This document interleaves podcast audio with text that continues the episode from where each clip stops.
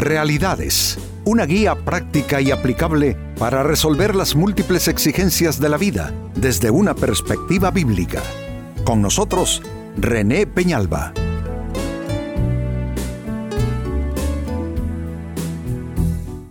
Amigos de Realidades, sean todos bienvenidos. Para esta ocasión nuestro tema, ¿estás en una transición de vida? Las transiciones son parte de la vida, que es una transición, es, es, es un estado intermedio entre una situación concreta y otra de vida. Pasamos como si fuesen capítulos de un estadio al otro, de una temporada a otra, y en ese cambio hay transiciones. Las transiciones no son fáciles de sobrellevar porque eh, tienen esa situación de que mm, las cosas no han tomado forma completa, los eh, resultados que esperamos están en proceso. Entonces las transiciones son esos estados intermedios de vida entre dónde estamos nosotros y dónde queremos estar. No hay nadie que escape a las transiciones de la vida, también estas tienen que ver con los... Eh, las ah, distintas eh, eh, etapas de la edad de las personas. Hay transiciones en los distintos momentos de la vida. Nadie puede escapar de las transiciones porque son parte, amigos, son parte de la vida. Entonces este es nuestro tema. ¿Estás en una transición de vida? Y quiero leer precisamente sobre una transición. Es el libro de Génesis capítulo 12, versículo 1. Dice así, pero Jehová había dicho a Abraham, vete de tu tierra y de tu parentela y de la casa de tu padre a la tierra que te mostraré.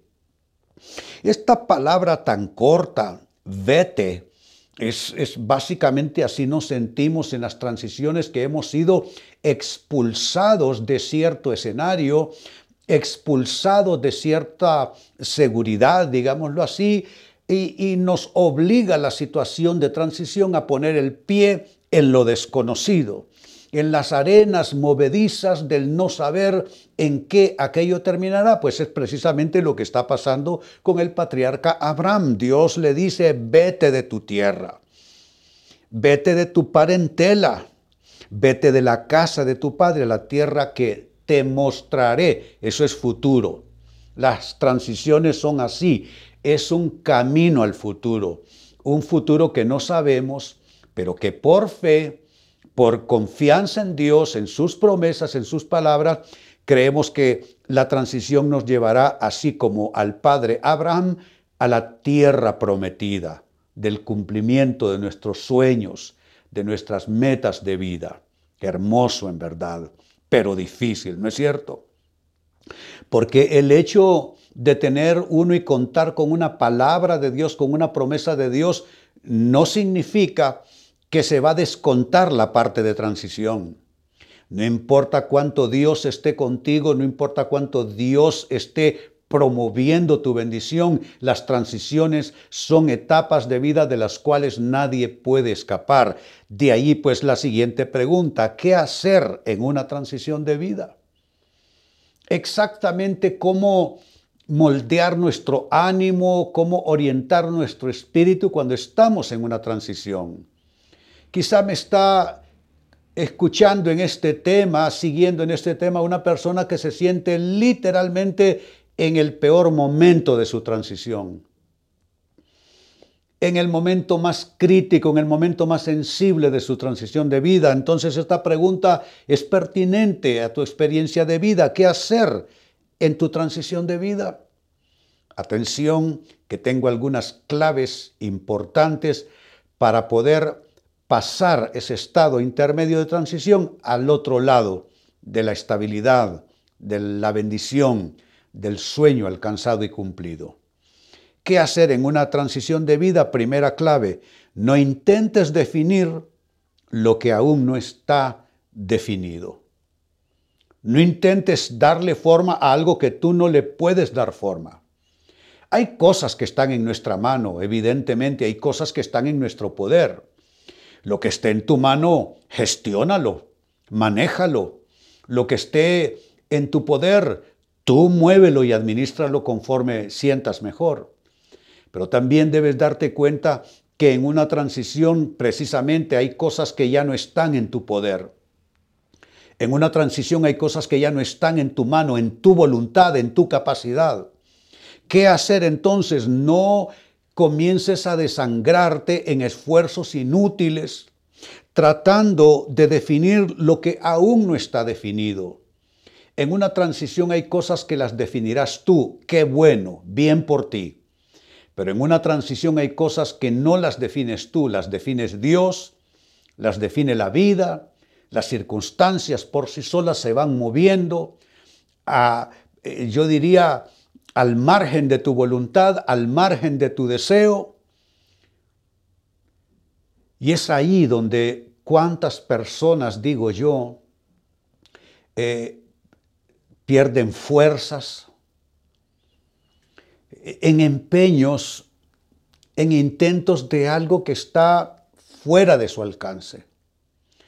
Qué importante discernir qué puedo hacer yo y en qué debo abstenerme porque de todas maneras la situación todavía no toma forma.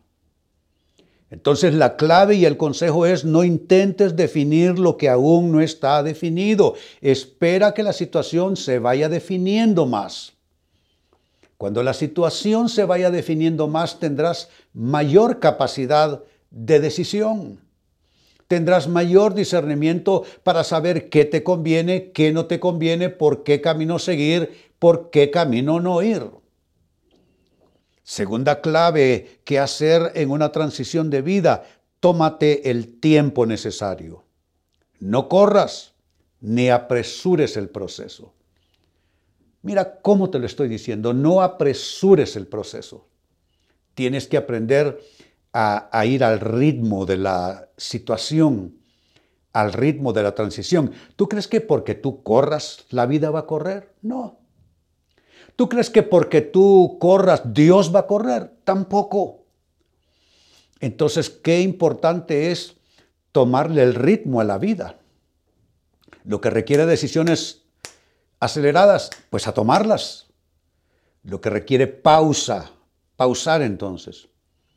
Lo que requiere un paso lento, comedido, mesurado, pues también a bajarle el ritmo, a bajarle la prisa, la urgencia. Dice la Biblia que los bienes que se adquieren deprisa al principio, al final no serán bendecidos. Y los pies que corren presurosos, dice la Biblia, corren al mal muchas veces. Así es que tómate el tiempo necesario. Las transiciones son diferentes entre las personas. Lo que me toma cierto tiempo a, mí en lo personal no te lo tomará a ti. El tiempo que te tome a ti no me lo tomará a mí necesariamente de igual forma. Porque el propósito y el plan de Dios para cada persona es diferente. Entonces ni siquiera puedes pretender que lo que pasó en cierto y en determinado tiempo en la vida de otra persona sucede en tu vida, porque los tiempos varían entre las personas. Por consiguiente, debes de tomarte el tiempo necesario, debes de abstenerte de correr, debes de abstenerte a querer apresurar el proceso. Amístate con tu transición. Óyelo bien. Amístate con tu transición. No pelees con tu transición. No contiendas con tu transición. Hazte amigo de tu transición. Lo mejor que nos puede pasar en la vida es que fluyamos con la vida misma. Hay personas que no sé qué les pasa, solo contracorriente quieren estar. Pero hay veces un barco que está en medio de una tempestad, ¿sabe qué es lo primero que hacen? Bajan sus velas porque la tempestad hará pedazos las velas, las romperá por completa, las destruirá por completo. Entonces te doy ese consejo, baja tus velas. Deja de ir con velas alzadas contra corriente. Aprende a fluir. Hay veces que solo hay que bajar las velas y dejarse llevar un poco por la corriente, no en conformismo, no en fatalismo, no en pasividad, sino porque estás fluyendo en ciertos momentos con la transición y te aplacas un poco y te dejas llevar un poco hasta que la situación mejore un poco y puedas subir de nuevo tus velas. En tercer lugar, ¿qué hacer en una transición de vida? No le creas a tus dudas. Claro que las dudas nos hablan, claro que sí. No hay ni una sola persona, ni una sola, que no luche con dudas en su vida. Dudamos hasta de las cosas que ya debiéramos dar por, por sentadas en nuestras vidas, por aceptadas ya como cosa permanente. ¿Por qué dudar es de humanos? Es parte de la fragilidad de las almas humanas que después de estar en un periodo de mucha fe, un periodo de mucha confianza, pasamos a una etapa de dudas. Muchos personajes bíblicos que vivieron extraordinarias historias en Dios tuvieron momentos de dificultad con la duda. Recuerdo las dudas de Moisés, puedo pensar en las dudas del profeta Elías, Puedo pensar en las dudas del profeta Jeremías, de los apóstoles, y tú no serás la excepción. Entonces, puedes suprimir tus dudas, en cierta manera sí, en cierta manera no. Sí porque puedes aplacar tus dudas con la luz de la palabra de Dios, de las promesas de Dios, y no porque las dudas son parte de la naturaleza humana. Entonces tú debes calmar tus dudas y no creerle a tus dudas. ¿A base de qué no le crees a tus dudas? A base de prefiero creerle a la palabra de Dios. Cuando estés dudando de las cosas buenas que Dios tiene para ti, cuando estés dudando de cómo van a finalizar las cosas en tu vida, entonces apela a la fe de la palabra de Dios, a la fe de las promesas de Dios. Y número cuatro, finalmente, ¿qué hacer en una transición de vida? Levanta tu vista de la transición y dirígela hacia tu meta, hacia tu sueño. Levanta la vista. En cierta ocasión, muchísimos años atrás, con parte de lo que era mi equipo, personas eh, no pastores, sino personas de la congregación que eran parte de un equipo especial de asesores que tenía en ese entonces, me dijo uno de ellos, al verme abrumado, con los problemas de la iglesia, las situaciones de la iglesia, los proyectos de la iglesia. Me dice, pastor, le doy un consejo. Usted está así, me dice. Entonces él hizo ese ademán. Usted está así, metiendo sus manos, viendo cómo resuelve. El problema es que cuando usted levante la vista y le haga así, el barco de la iglesia va a ir por un rumbo equivocado. Entonces levante la mirada, me dice. Y aunque tenemos cosas que resolver, usted siga mirando hacia adelante, hacia nuestra meta, porque usted es nuestro capitán. Lección aprendida. De ahí en adelante he procurado a lo largo de largas décadas de pastorado.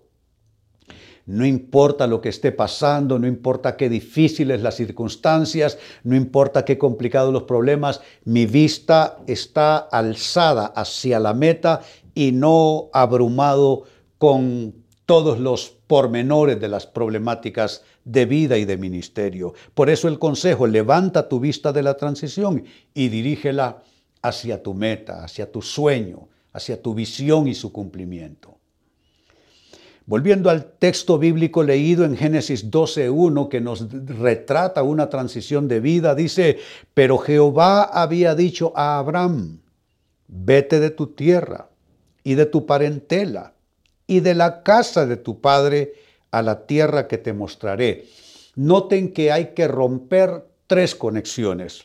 La conexión con su tierra, que es el escenario más grande, la conexión con su parentela, que es su familia en términos amplios, su familia extendida, y la conexión más eh, corta y de pronto la más sensible, la casa de tu padre.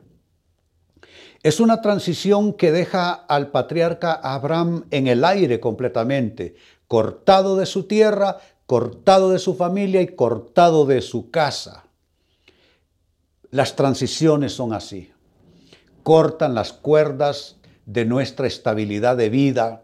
Así son las transiciones. ¿Para qué pleitear con algo que es así y no lo podemos cambiar? Las transiciones nos ponen un poquitito en el aire pero nos llevan a la tierra que Dios nos mostrará, a la tierra de la bendición. Por tanto, no le temamos a nuestras transiciones.